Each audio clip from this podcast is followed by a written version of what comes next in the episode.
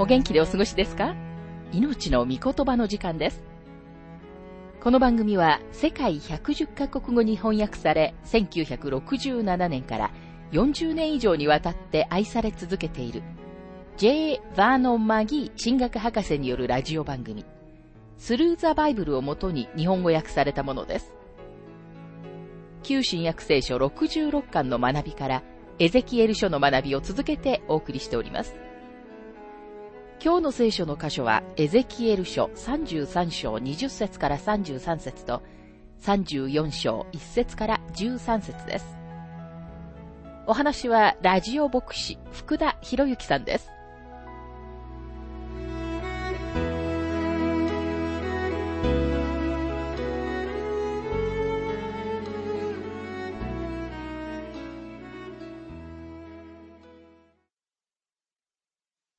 エゼキエル書33章の学びをしていますが、20節それでもあなた方は、主の態度は公正でないという。イスラエルの家よ。私はあなた方をそれぞれの態度に従って裁く。信仰心の厚い人たちもまた補修に連れて行かれました。神様を信頼していた人たちも最も邪悪な人々と同じように連れて行かれたので、この信仰心の熱い人々は不平を言っています。まるで神様は不公平のように見えます。私たちもこれと同じようなことを経験するのではないでしょうか。例えば私たちは自分が直接払わないものに関してでも高い税金を払わなければなりません。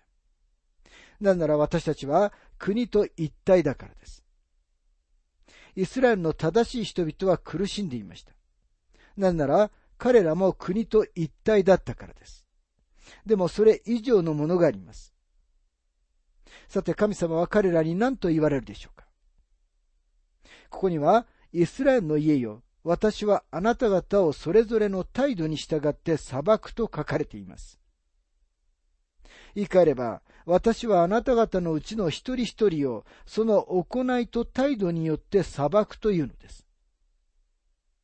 あなたが誰であれ、いつの日かあなたも裁きのために神様の見舞いに立たなければなりません。もしあなたが神様の子供であるなら、神様はあなたの犯した罪は裁かれますが、あなたは救いを失うことはありません。でももしあなたが神様を信じず、失われた人物であるのなら、あなたは何一つ神様に要求することはできません。神様は新約聖書の中でそのことをはっきりと語っておられます。第一ペテロ3章の12節には次のように書かれています。主の目は義人の上に注がれ、主の耳は彼らの祈りに傾けられる。しかし主の顔は悪を行う者に立ち向かう。神様は悪人の祈りを聞くことはないと言っておられるのではありません。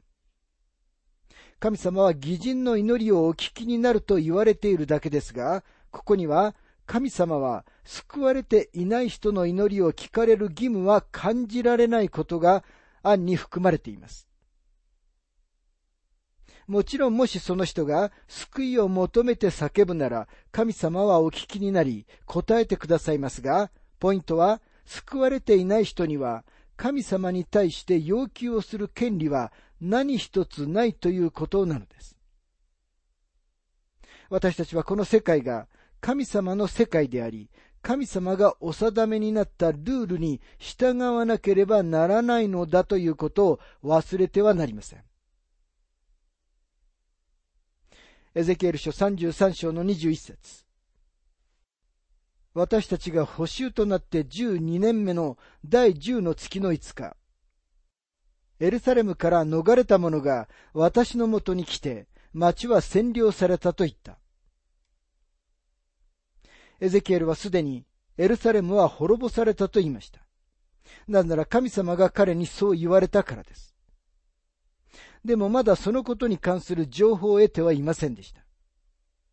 町の崩壊のニュースがこの人々にもたらされたとき、彼らは唖然となり圧倒されました。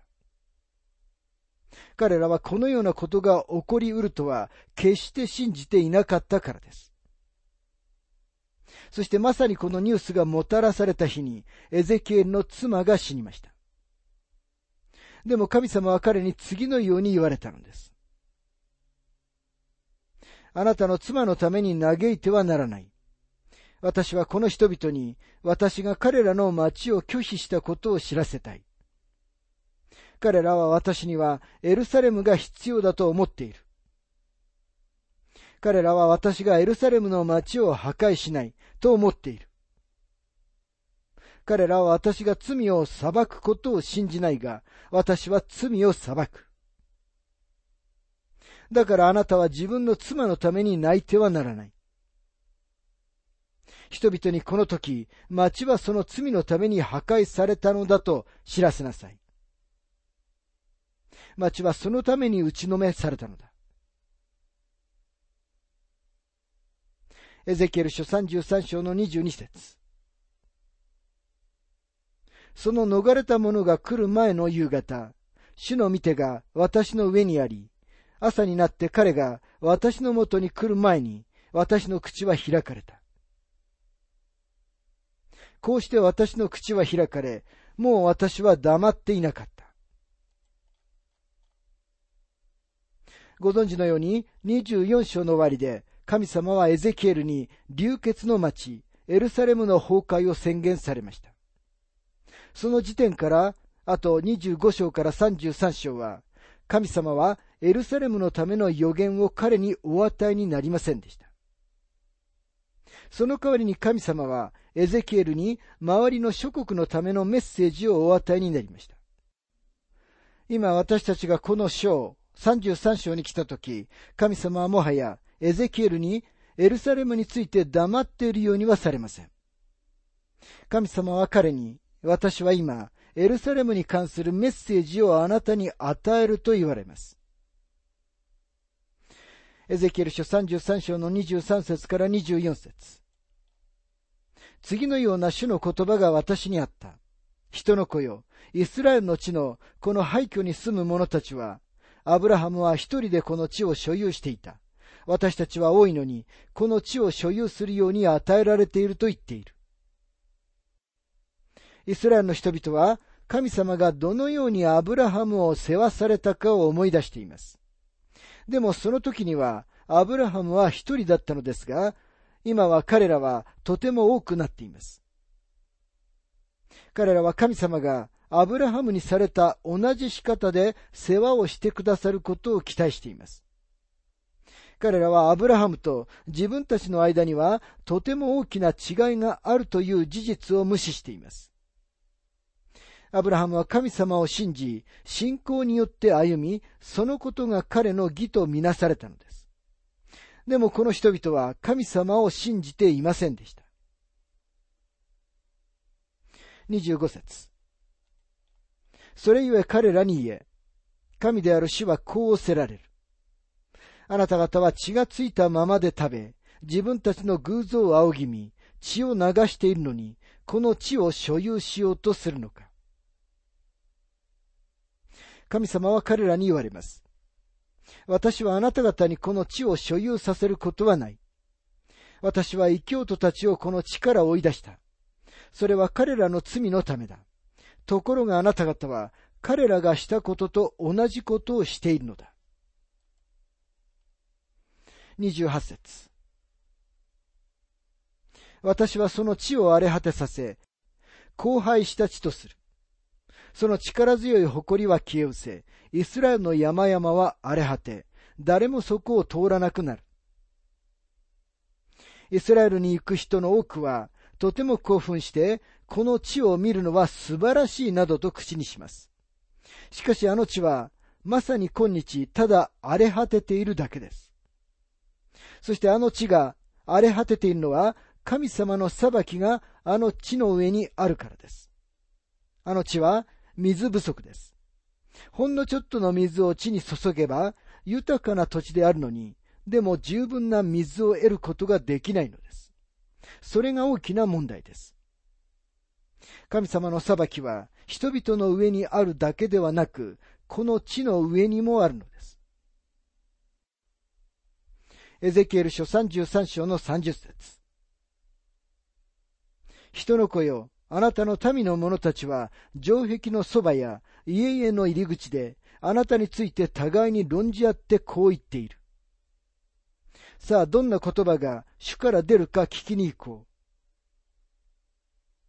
人々は震え上がって、今はエゼキエルに耳を傾けますが、でも彼の言葉に最後まで従うことはありません。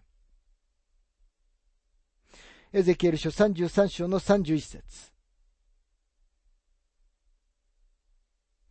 彼らは群れをなしてあなたのもとに来、私の民はあなたの前に座り、あなたの言葉を聞く。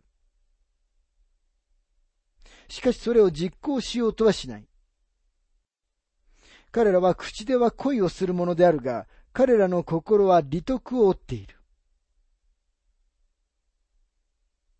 表面上は彼らは主に立ち返っているように見えます。彼らは主が何を言われるかは聞きたいのですが、主に従うつもりはありません。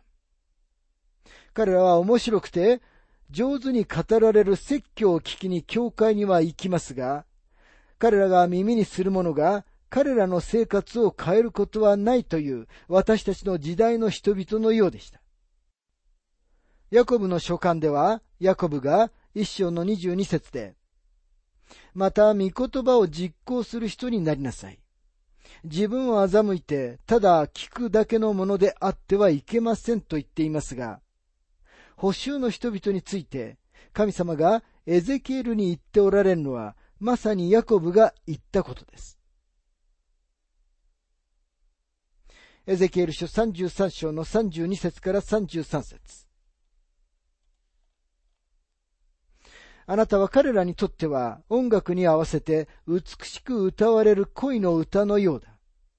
彼らはあなたの言葉を聞くが、それを実行しようとはしない。しかしあのことは起こり、もう来ている。彼らは自分たちの間に一人の預言者がいたことを知ろう。今、エルサレムはエゼキエルが予言した通りに陥落したので、人々は彼が神様の本当の預言者であることを知っています。彼らはエゼキエルが神様の御言葉を自分たちに語っていることを知ってはいましたが、それでもまだそれに従おうとはしません。不信仰とは意図的なものなんです。人類には偉大な知能があるので、神様が言われることを受け入れることができないのではありません。本当の問題は、人々が自分たちの罪を捨てたくないということなんです。エゼキエルが奉仕した人々の問題はそれでした。彼らは自ら進んでやってきて、エゼキエルが言うことに耳を傾けましたが、彼らには耳を傾けたことが何の効果も現れませんでした。神様はエゼキエルに言われました。群衆に欺かれてはいけない。彼らがやってきて耳を傾けているのは本当だ。でも彼らはあなたが言っていることに注意を向けてはいない。彼らは全く御言葉を実行する者たちではない。彼らはあなたが愛について、将来について、そして予言について語ることを好むが、彼らの生活は少しも影響を受けることはない。彼らはそれでも同じように生活している。私から遠く離れているのだ。エゼキエルはエルサレムは破壊されるといった唯一の人物でした。一方、すべての偽預言者たちは、エルサレムが破壊されることはないと言っていました。でもエルサレムは確かに破壊されました。エゼキエルが真の預言者であることが宣言されたんです。さて、エゼキエル書34章の学びに入りますが、イスラエルの偽預言者たちが嘘つきであることは今、はっきりしました。なぜなら、エゼキエルによって預言されたエルサレムの破壊が現実のものとなったからです。神様はこれらの偽預言者たちに関して次のように言われます。エゼキエル書34章の1節から2節次のような主の言葉が私にあった。人の子よ、イスラエルの牧者たちに向かって予言せよ。予言して彼ら、牧者たちに言え。神である主はこうおせられる。ああ、自分を肥やしているイスラエルの牧者たち。牧者は羊を養わなければならないのではないか。偽預言者たちに関してこのように言ったのはエゼキエルではありません。神様がこのように言われたのです。私たちは自分たちが祝福を受けるミニストリーをサポートすることができなければいけません。ミニストリーの業務は、絶えずお金を追い求めることではなく、神様の御言葉を述べ伝えて、羊を養うことです。偽預言者たちに対する神様の批判は、ここにありました。彼らは人々に神様の御言葉を伝えてはいなかったのです。それは今日でも同じで、神様の御言葉を伝えているかどうかが、そのミニストリーを評価する基準でなければならないのです。エゼキエル書34章の4節弱った羊を強めず、病気の者を癒さず、傷ついた者を包まず、迷い出た者を連れ戻さず、失われた者を探さず、かえって力づくと暴力で彼らを支配した。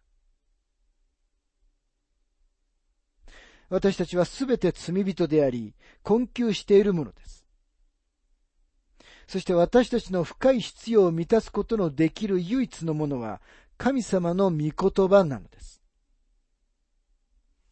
もし牧師が神様の御言葉を述べ伝えていないのなら、彼は人々に牧会してはいません。講談から神様の御言葉が述べ伝えられなければならないのです。そうでなければ、いくらためになる道徳訓話のような説教を繰り返したとしても役には立たないのです。エゼキエル書34章の5節彼らは牧者がいないので、散らされ、あらゆる野の獣の餌食となり、散らされてしまった。言い換えれば、人々が教会の中で養われていないとき、彼らは散ってしまうということです。彼らはどこか自分たちが養われる場所を探します。彼らを批判しても仕方がありません。なぜなら、羊は養われなければならないからです。それは神様の子供の性質でもあります。神様の子供は神様の御言葉を聞きたいのです。エゼキエル書34章の7節から10節それゆえ牧者たちよ、主の言葉を聞け。私は生きている。神である主の蜜げ。私の羊はかすめ奪われ、牧者がいないため、あらゆる野の獣の餌食となっている。それなのに私の牧者たちは、私の羊を探し求めず、かえって牧者たちは自分自身を養い、私の羊を養わない。それゆえ牧者たちよ、主の言葉を聞け。神である死はこうせられる。私は牧者たちに立ち向かい、彼らの手から私の羊を取り返し、彼らに羊を飼うのをやめさせる。牧者たちは二度と自分自身を養えなくなる。私は彼らの口から私の羊を救い出し、彼らの餌食にさせない。神様はこの偽牧者たちに責任を問われ言われます。私は彼らに対抗し、彼らに責任を問う。エゼキエル書34章の11節誠に神である死はこうせられる。見よ私は自分で私の羊を探し出し、これの世話をする。ここでは神様の牧者である方、イエス様が、私は良い牧者です、と言っておられるのです。エゼキエルは、キリストが来られると言いました。主はもう一度来られます。なぜなら主は、まだご自分がこの地上を導くことに関するすべての予言を成就してはおられないからです。さて私たちは将来を覗き始めます。これらの言葉は補修になっているイスラエルの子らに対する神様の慰めの言葉です。彼らは主に耳を傾けなければなりません。神様は良い羊飼いであり、偉大で羊たちのための羊飼いの頭である方です。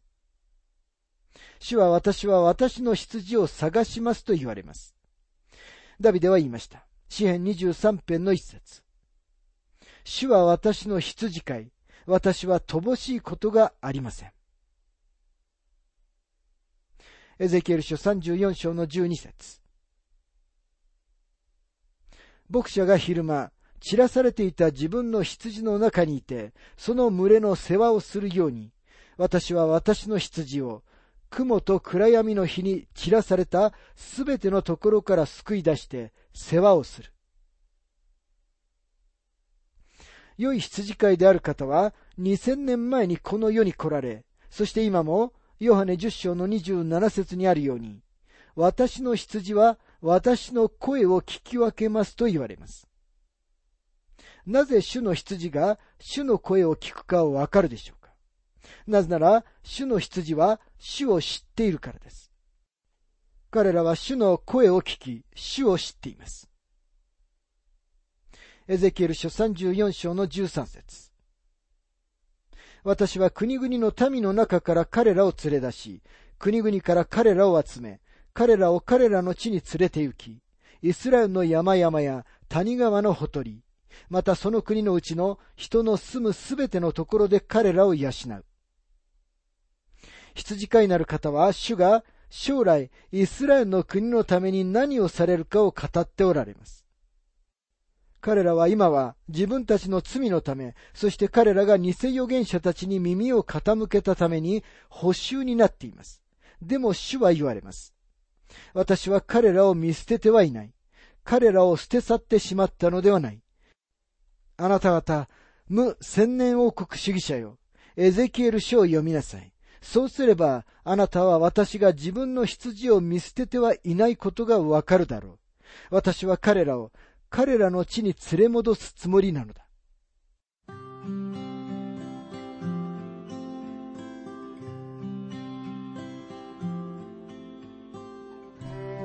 命の御言葉お楽しみいただけましたでしょうか？今回は町は打ちのめされたというテーマでエゼキエル書33章20節から33節と34章1節から13節をお届けしました。お話はラジオ牧師福田博之さんでした。なお番組ではあなたからのご意見、ご感想、また聖書に関するご質問をお待ちしております。お便りの宛先は郵便番号592-8345大阪府堺市浜寺昭和町4-462浜寺聖書協会命の御言葉の係メールアドレスは全部小文字で ttb.hbc.gmail.com です。どうぞお気軽にお便りをお寄せください。それでは次回までごきげんよう。